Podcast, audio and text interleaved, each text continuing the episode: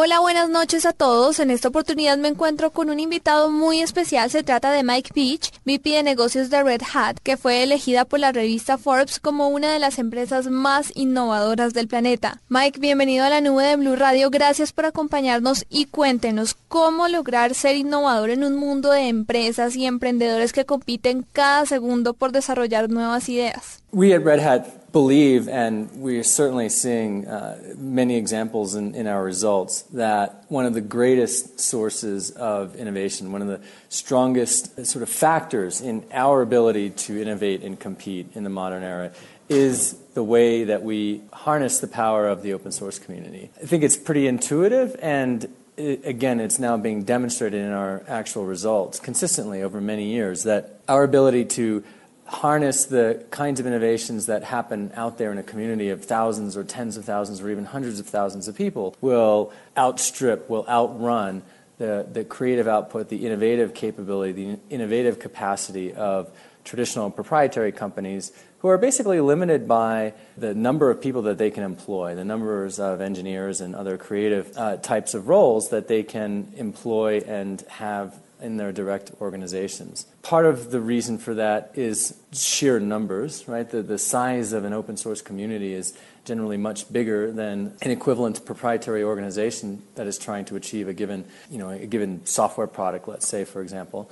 But then I think also it's, it's the nature of the, the sources of stimulation and the culture within which ideas can emerge and then be shaped and transformed and evolved within the open source culture uh, versus uh, a more traditional proprietary company with perhaps a more top down type of um, management culture and structure.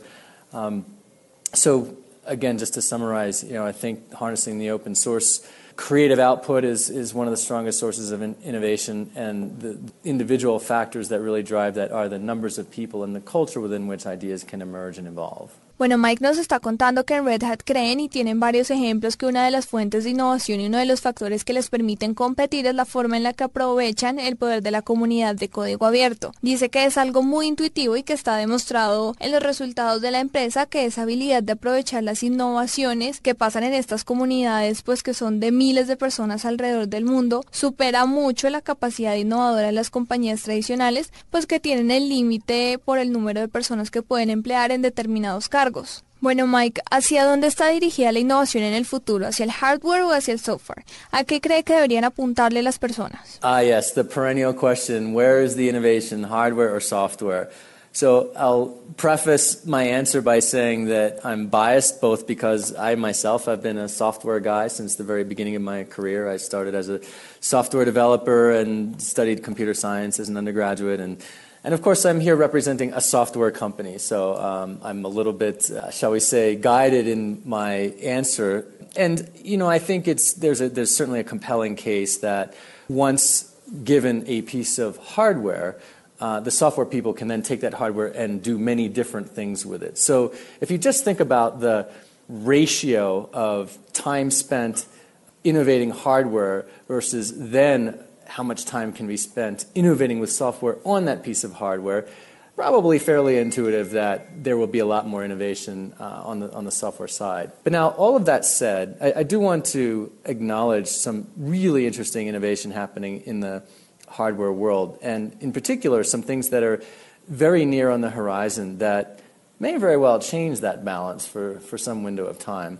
The first area is in the Internet of Things, and with the explosion of new sensor technologies and different kinds of devices out at the what everybody refers to as the edge of the network, I think there will be long window of really new and exciting things happening uh, out there in, in, the device world. You know, relative to the more static and uh, and, and stable world of, of general purpose computation, right? You know, servers and desktop computers and those sorts of things haven't really been innovated all that much over the last couple of years. But all those sensors and those edge devices, I think, um, are going to be a very interesting source of hardware innovation. I think related to that, but, but even uh, more generally than just the edge devices, is power, right? So um, storing energy, battery technology, um, um rechargeable rechargeable devices, how one sort of captures power, how one stores power, how one efficiently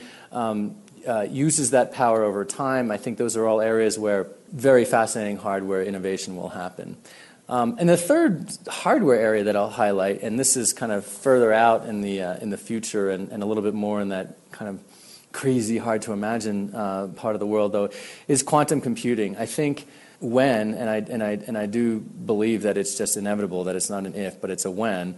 Quantum scientists and quantum engineers actually do make practical quantum computing power sort of viable as a, a general purpose uh, computing platform will fundamentally change a lot of, certainly fundamentally changes uh, uh, security because it, it all of a sudden makes a lot of this, the um, cryptography algorithms that we take for granted uh, no longer uh, sort of to be taken for granted because it will, it will crack, it will make a lot of um, cryptography cracking uh, much faster and, and, more viable by hackers. But at the same time, more generally than just cryptography, there are a number of related problems that the computer science world refers to as NP complete problems that um, quantum computing will help us be much faster and better and more practical at solving.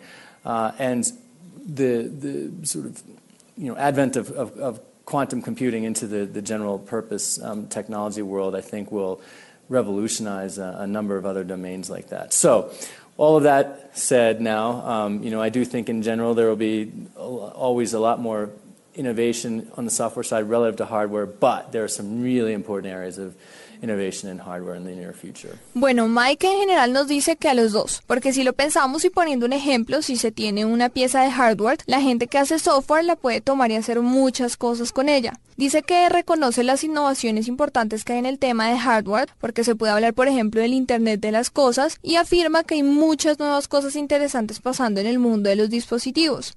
En general nos dice que siempre va a haber más innovación en el software, pero que hablando del futuro hay unas áreas muy importantes de hardware en las que se puede innovar. Mike nos hablaba del código abierto. ¿Cree usted que el software libre, pues de código abierto, puede competir justamente con las multinacionales que se dedican a ello y pues invierten billones de dólares en eso? I probably gave part of the answer, my thoughts on the, the sources of innovation. Um, and I will just hold up Red Hat as uh, the premier example of how essentially a, a, company that sells free software, as we like to joke, um, has done very well. We've grown tremendously over the last couple of decades, and you know we're at our lifetime high of market valuation of the company, and so just just Red Hat's own trajectory is itself a testament to how well an open source based company can compete against proprietary software companies. And I'll just add that you know it's not it's not just about open source per se and that the fact that the code is open. It's really the model. It's really the culture and the the way in which the community gathers together, rapidly generates ideas, rapidly evolves ideas, and you know, basically Red Hat's ability to harness that that incredible creative capacity of the open source world and productize that, make that viable for real enterprises to use for real business.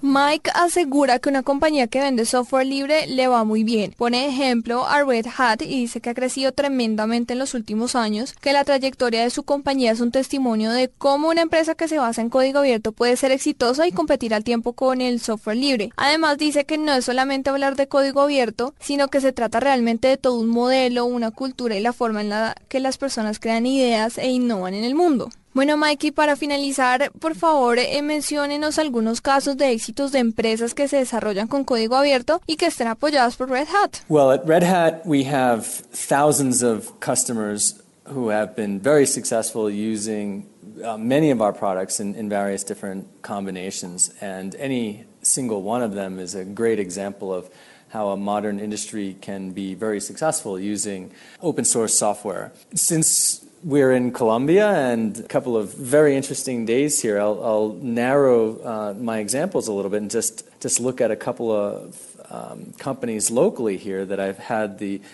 privilege of, of visiting and, and, learning a little more about. Um, first is the Cámara de Comercio de Bogotá, uh, so the Bogotá Chamber, Chamber of Commerce for, for, for, the English listeners there. Uh, some of what they are doing uh, with our Fuse integration technologies as well as uh, business process management is uh, very interesting, very innovative. And you know, as a government organization, uh, again, of which there are many in Red Hat's customer portfolio, it's always uh, very encouraging, very exciting to uh, see see governments being that innovative and being that sort of uh, far out in the, the avant-garde of how to use some of the, the, the new open source technologies. Uh, another customer that I had the opportunity to meet with yesterday is ETB, a telecommunications company here in Bogota, uh, and they are exploring some very interesting new ideas uh, in how to provide uh, cloud services and cloud capabilities to their customers. So uh, I really look forward to uh, some, some exciting joint development with ETB uh, in the future. Another organization that I had the opportunity to meet with during my stay here in Colombia is the Superintendencia de Industria y Comercio. and this is another government organization that is uh, providing uh, many services to different businesses, different organizations here in Colombia. And as kind of a, a, a service provider uh, type of organization, they are needing to integrate many different technologies, both legacy and new, and uh, provide a wide range of services to uh, different different consumers, some of which may be more sophisticated, some of which may be less sophisticated, and uh, some of the some of the clever architectures that they're putting in place in order to achieve that. Uh, I think very interesting and, and, great examples again of um, the power and flexibility of open source and how that can help different organizations.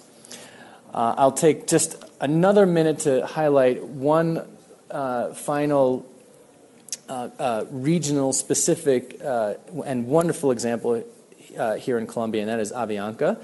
So Avianca won Red Hat's Innovation of the Year award. This is an example that's not merely interesting in Colombia or in Latin America, but worldwide. This is, a, this is an example of a customer who is uh, doing innovative things that are um, so advanced and so avant garde that we really highlight them throughout the world.